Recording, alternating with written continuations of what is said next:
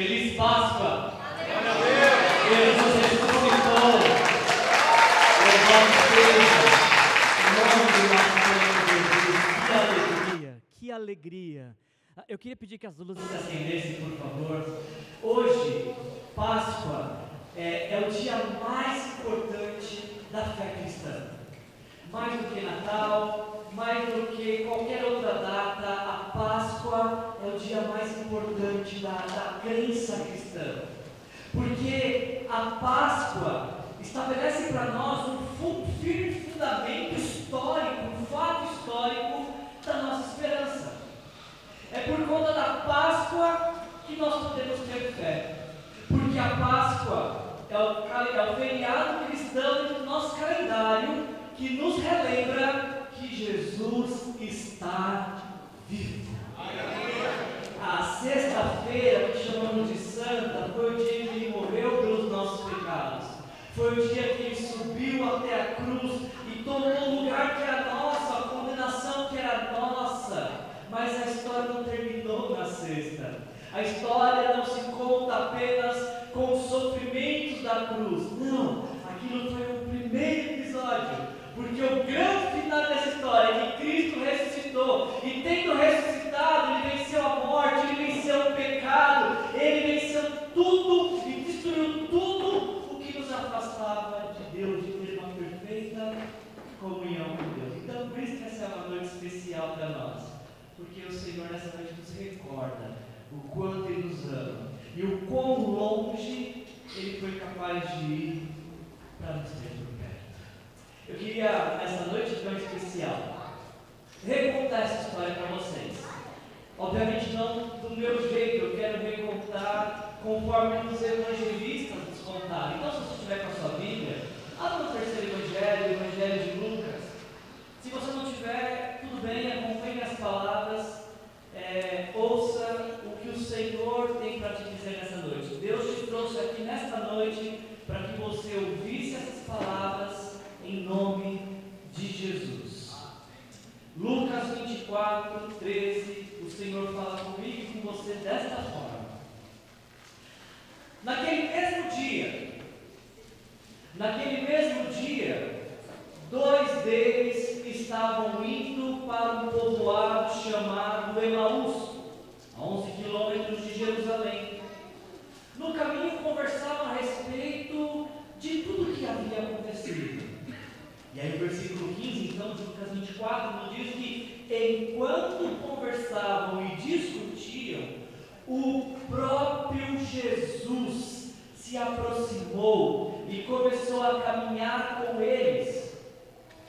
Mas os olhos deles foram impedidos de reconhecê-lo. Ah, ele lhes perguntou sobre o que vocês estão discutindo enquanto caminho, e eles pararam com o rosto entristecidos. E aí então, o versículo 18 diz que um deles, um deles chamado Cleopas, perguntou-lhe: Você é o único visitante em Jerusalém que não sabe das coisas que ali aconteceram nesses dias? E Jesus fala: Que coisas? O que aconteceu com Jesus de Nazaré? Responderam eles. Ele era um profeta, poderoso em palavras e em obras diante de Deus e de todo o povo. Os chefes dos sacerdotes e as nossas autoridades o entregaram para ser condenado à morte e o crucificaram. E nós esperávamos que era ele que ia trazer a redenção a Israel. Hoje já é o terceiro dia desde que tudo isso aconteceu. Algumas das mulheres entre nós nos deram um susto hoje. Foram de manhã bem cedo ao sepulcro e não acharam o corpo dele. Voltaram e nos contaram ter tido uma visão de anjos que disseram que ele está vivo. Alguns dos nossos companheiros foram ao sepulcro e encontraram tudo exatamente como as mulheres tinham dito, mas não o viram. E aí Jesus diz no versículo 25, então, ele lhes disse: Como vocês custam a entender e como demoram a crer em tudo o que os profetas falaram? Não devia o Cristo sofrer estas coisas para entrar na sua glória? E aí, o último versículo que eu quero ler com vocês agora, Lucas 24, 27, nos diz que, começando por Moisés e todos os profetas, Jesus lhes explicou o que constava a respeito dele em todas as Escrituras. Até aqui. A esperança sempre encontra um jeito de nos encontrar. A esperança sempre encontra um jeito de nos encontrar. Eu não sei quem é o autor dessa frase, eu a ouvi esta semana e eu fui profundamente impactado com ela.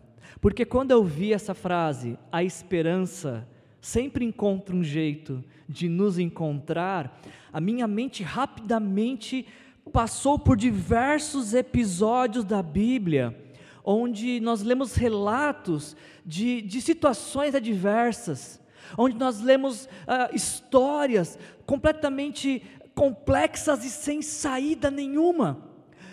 Histórias onde, se olhando para o cenário, não tinha de onde se tirar algum tipo de expectativa, de solução. E aí, é justamente nesses cenários improváveis que Deus surgia e trazia esperança, e restaurava vidas, e transformava situações, e mudava histórias, e tocava vidas.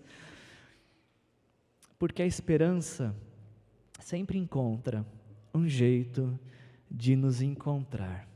O dicionário vai nos dizer que esperança, a palavra esperança, o dicionário diz que esperança é um estado de espírito que nos dispõe a aguardar por aquilo que imaginamos que vai acontecer.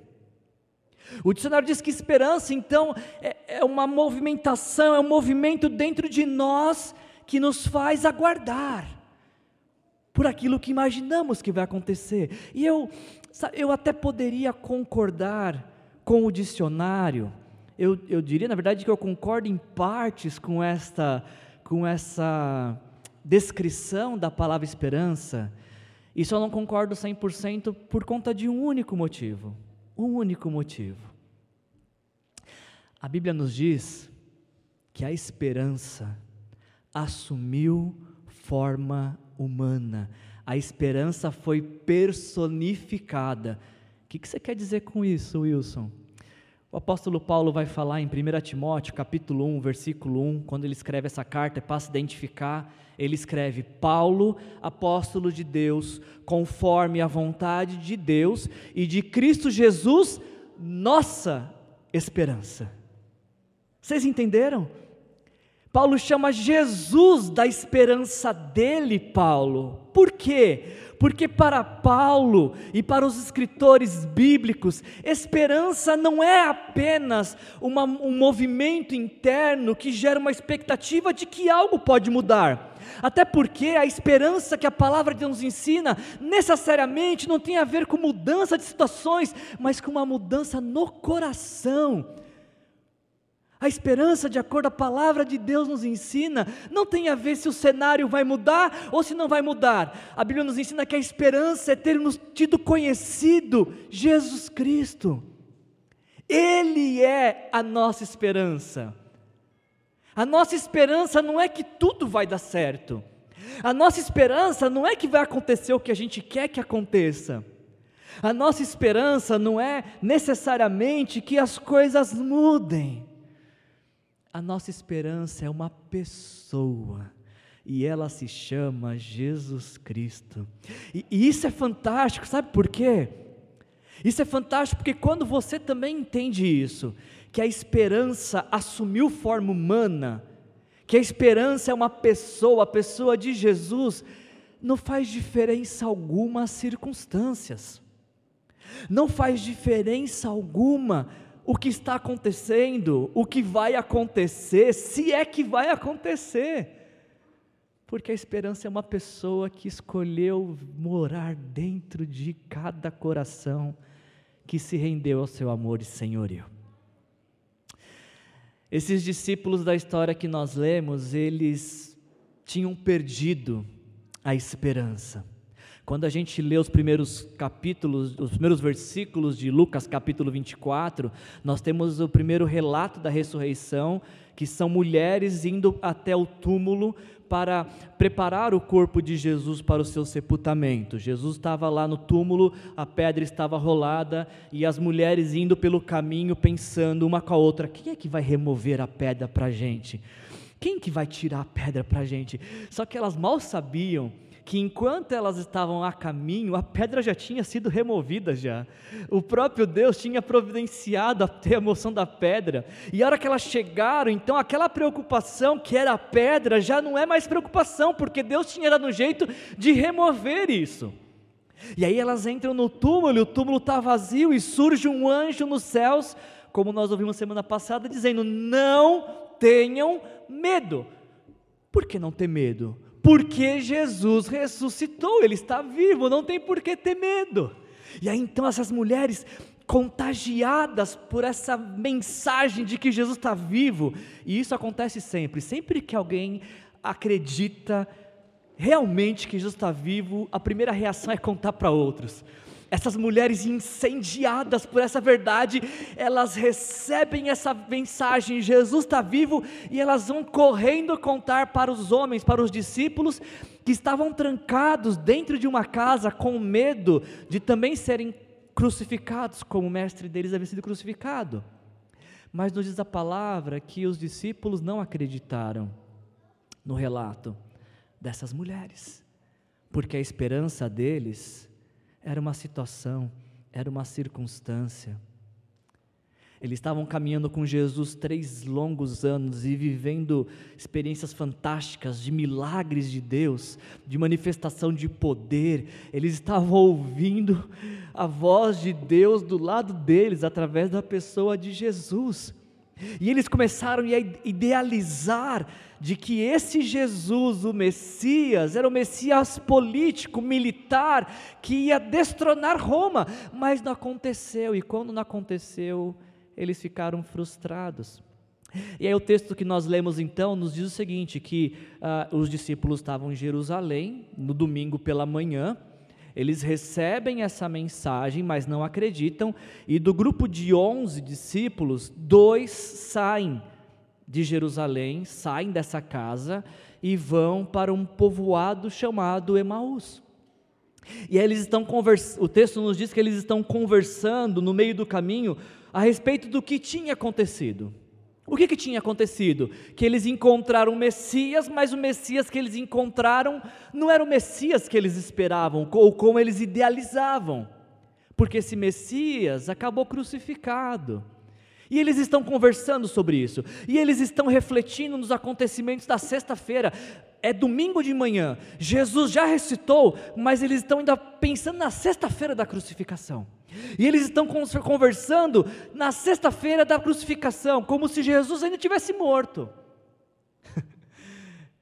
e a hora que eles estão conversando sobre isso, o próprio Cristo se coloca ao lado deles. Você consegue imaginar que fantástico deve ter sido isso? Porque enquanto o coração deles está amargurado, triste, abatido, enquanto eles estão com dúvida, será que o que as mulheres disseram realmente é verdade? O próprio Cristo se coloca do lado deles, vivo, ressurreto, já não há mais espaço para dúvida. Mas uma das coisas que mais me marcam nesse texto de Lucas 24 é que o texto diz que Jesus se aproximou deles, e o versículo 16 diz o seguinte: os olhos deles foram impedidos de reconhecê-lo. Eles estavam tão presos aos sofrimentos da sexta, que isso os impediu de reconhecer o domingo da ressurreição. Eles estavam tão focados nos acontecimentos de ontem, que não conseguiram perceber que o hoje era um dia completamente diferente. A mente deles está focada na dor, no sofrimento de Jesus, na incerteza, e agora o que vai ser de nossas vidas? Mas o domingo foi da ressurreição e o próprio Cristo estava do lado deles e eles não conseguem reconhecê-lo. Quando eu leio essas palavras, eu fico pensando se a mesma coisa não acontece comigo e com você. Quantas coisas nos impedem de reconhecer Jesus? Quantas coisas aprisionam o nosso coração? E às vezes o Senhor Jesus está do nosso lado, não de uma maneira visível, mas Ele está presente, porque foi o que Ele disse, que Ele estava vivo e estaria conosco sempre. E por conta que a nossa cabeça e nosso coração está em outros lugares, nós também não conseguimos reconhecê-lo. Essa história continua e Jesus é tão gracioso que, já que eles não reconhecem, Jesus vai puxar conversa com eles e fala: O que está acontecendo? Sobre o que vocês estão conversando? E eu acho engraçada essa história porque ah, o versículo 18 diz que um deles perguntou: Você é o único visitante de Jerusalém que não sabe das coisas que aconteceram nesses dias? Quem não sabia era eles, na verdade, que Jesus estava vivo, mas eles perguntam para Jesus: Jesus, você não sabe o que aconteceu com, com você, Jesus? Você não sabe o que aconteceu nesses dias? E Jesus, todo gracioso, não, o que, aconteceu? Conta para mim. Eu quero ouvir vocês falar. E aí eles começam a falar da vida que eles tiveram com Jesus e como é que foi viver com Jesus. Ele era um profeta, poderoso em palavras. Ah, ele diz que ah, os chefes dos sacerdotes e as autoridades o entregaram à morte para ser crucificado. E preste atenção no versículo 21, diz, eles dizem que nós esperávamos, já não esperam mais esperávamos que era Ele que ia trazer a redenção a Israel. Percebe como que é, é, é danoso para as nossas vidas quando nosso coração está aprisionado em um pensamento que não nos permite reconhecer Jesus? A primeira coisa que acontece é essa: é perder a esperança, é desacreditar de quem Deus é e do que ele pode fazer. Eles não conseguiram reconhecer Jesus, por isso eles dizem: Nós esperávamos que era Ele que ia ser, trazer a redenção a Israel. E mais, eles dizem que as mulheres foram até o sepulcro visitar e contaram para eles, mas eles não acreditaram. Quando nosso coração está endurecido e nos impede de reconhecer Jesus, o amor de Jesus ele, e, e o quanto Ele nos ama, nós passamos não apenas a perder a esperança, quanto desacreditar de testemunhos e relatos que apontam, que testificam e testemunham de que Jesus está vivo. Esse é o terceiro ponto. Eles falam assim: olha, elas falaram para ele, eles falaram, elas falaram para a gente de que ele estava vivo, de que ele está vivo. Mas o coração deles está preso na, está preso na sexta-feira, eles não conseguem entender, perceber que Jesus está vivo. Tudo isso é consequência de não perceber Jesus no início dessa conversa, de ter sido impedido de reconhecê-lo. Por conta de pressupostos, eles esperavam um tipo de Messias, Jesus era outro. Por conta de lembranças apenas de sofrimento e não de restauração e tantas outras coisas. Mas aí Jesus, como só Ele é, Jesus gracioso do jeito que Ele é, ele se aproxima desses homens e ele diz para eles: Eu imagino Jesus sorrindo, não dando uma bronca séria, sisuda. Eu imagino Jesus sorrindo, dizendo: Como vocês custam a entender e demoram a crer em tudo que os profetas falaram. Não era justamente isso que estava escrito? Não era justamente isso que eu falei para vocês durante três anos? O que? Que o Cristo deveria sofrer todas essas coisas para entrar em Sua glória. Não tem novidade aqui. Já estava escrito. Vocês já estavam sabendo. Vocês foram comunicados disso inúmeras vezes. Por que não creram? Por que não creram? Você consegue lembrar quantas Páscoas você já viveu? só fazer a conta pela sua idade, mais ou menos. Certamente em todas essas Páscoas, talvez o assunto foi ovo de Páscoa, talvez o assunto foi bacalhau, talvez o assunto foi qualquer outra coisa, mas eu sei que em muitas delas, de alguma forma, chegou aos teus ouvidos essa informação: Jesus está vivo. Que esse é o grande é a grande celebração da Páscoa. Em alguma dessas Páscoas que você já viveu, você também chegou a essa conclusão de que Jesus está vivo? E que se Ele está vivo, você quer viver com Ele? Jesus, ele nos diz no versículo 27 que, começando por Moisés e todos os profetas, ele lhes explicou o que constava a respeito dele em todas as Escrituras. Você quer aprender a ler a Bíblia? Leia através de Jesus. A Bíblia inteira foi escrita para que pudéssemos chegar à conclusão de quem é Jesus e o que ele fez por nós. Foi isso que ele fez com, com os discípulos. Ele falou: senta aqui, gente, deixa eu contar para vocês. Lá no Gênesis, diz isso aqui a respeito do Cristo.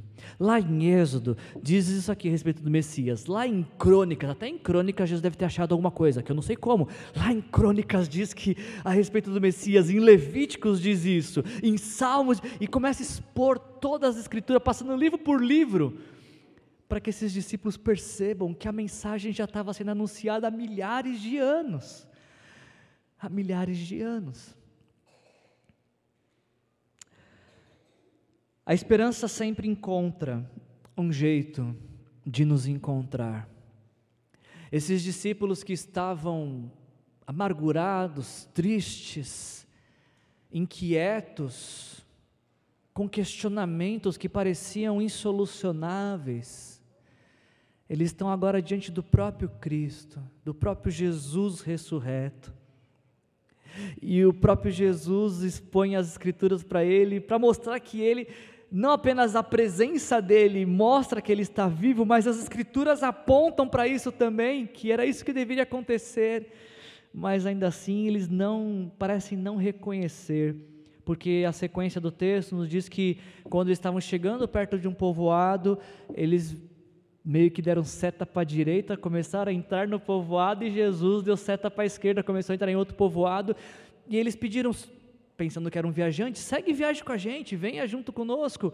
E aí Jesus seguiu viagem e aí entrou numa casa com eles. E, e o versículo 30 diz que quando estavam à mesa com eles, tomou um pão, deu graças, partiu e deu a eles, o símbolo da, da santa ceia, da última ceia. E aí nos diz o versículo 31 que então diante dessa lembrança da ceia, ah, os olhos deles foram abertos e eles reconheceram Jesus.